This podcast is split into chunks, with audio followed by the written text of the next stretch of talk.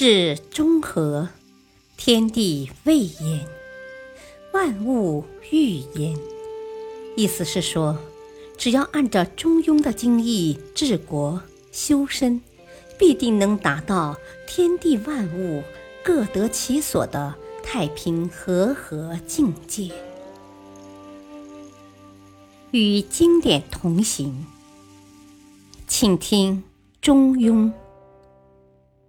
播讲汉乐第八章：拳拳福音，守之不失。原点。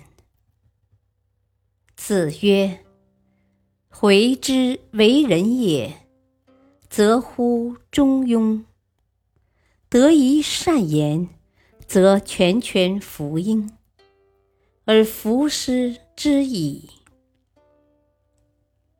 译文：孔子说，颜回这个人呢，选择了中庸之道作为自己为人处事的行动指南。如果从中得到了有益的地方，就将它牢牢的记在心里，再也不忘记它，舍弃它。精解，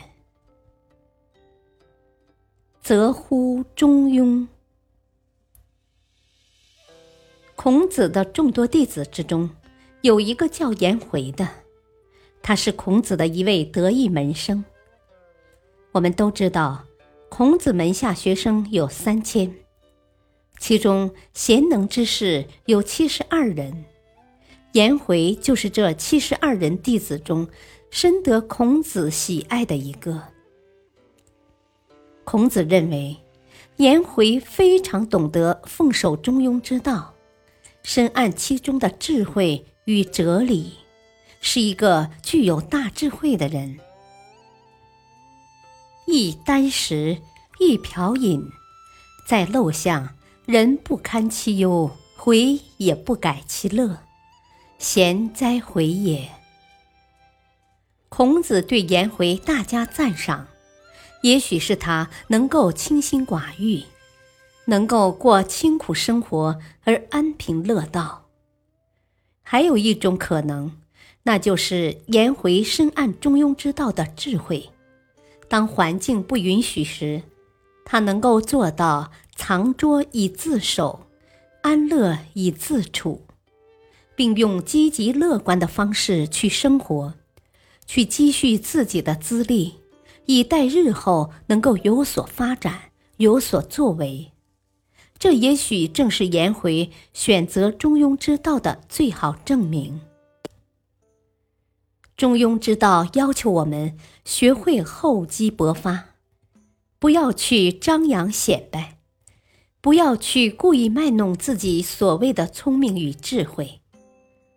在这一点上。恪守中庸之道的颜回的所作所为是值得我们学习的。孔子曾经这样说过：“吾于回言终日，不为如鱼，退而省其思，一足以发，回也不愚。”一集，我和颜回讲学讲了整整一天。颜回却从来没有发表过不同的意见，好像是根本没有听明白我讲的大道的深刻意义，让我感觉他很愚蠢。可是等到回去之后，就会把他听到的一切认真的在心里加以过滤和反省，然后把所学所得内化为自己的东西。可见。颜回并不是真正的愚蠢，而是不愿意轻易显露自己的智慧罢了。现实生活中，很多人就像颜回一样，他们表面看起来很愚蠢，拙于言辞，不争长短，不计得失，但是他们知道奉行中庸之道，懂得这种人生哲学是立身处世的根本。他们懂得，在事情没有想清楚之前，不去发表自己尚未成熟的见解。他们懂得如何去体悟，怎样去思考，怎样最大限度的把从别人那里学到的东西转化为自己内在的一部分。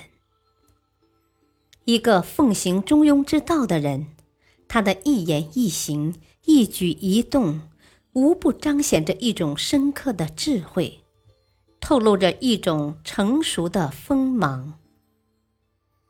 我们的先贤，诸如孔子、颜回，他们的人生智慧，其实最为根本的就是中庸的智慧。他们不仅以中庸之道自守。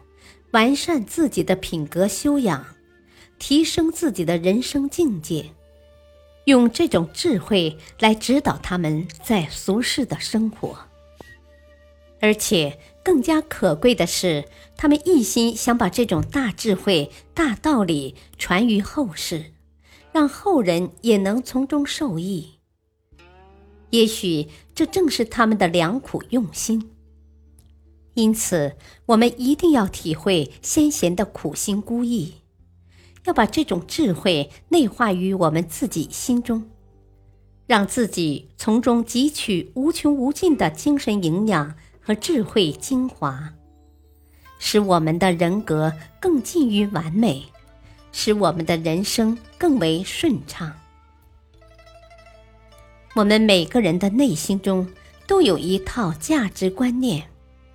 都有自己对这个世界以及对人生的看法，因此我们相应的都会形成自己为人处事的一套方式。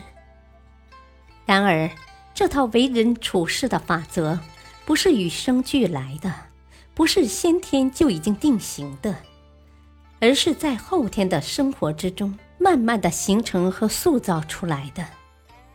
如果我们不能够正确而客观的看待这个世界，看待周围的人和事物，那么我们所选取的为人处事的法则，以及遵从的价值观念，就有可能是错误的。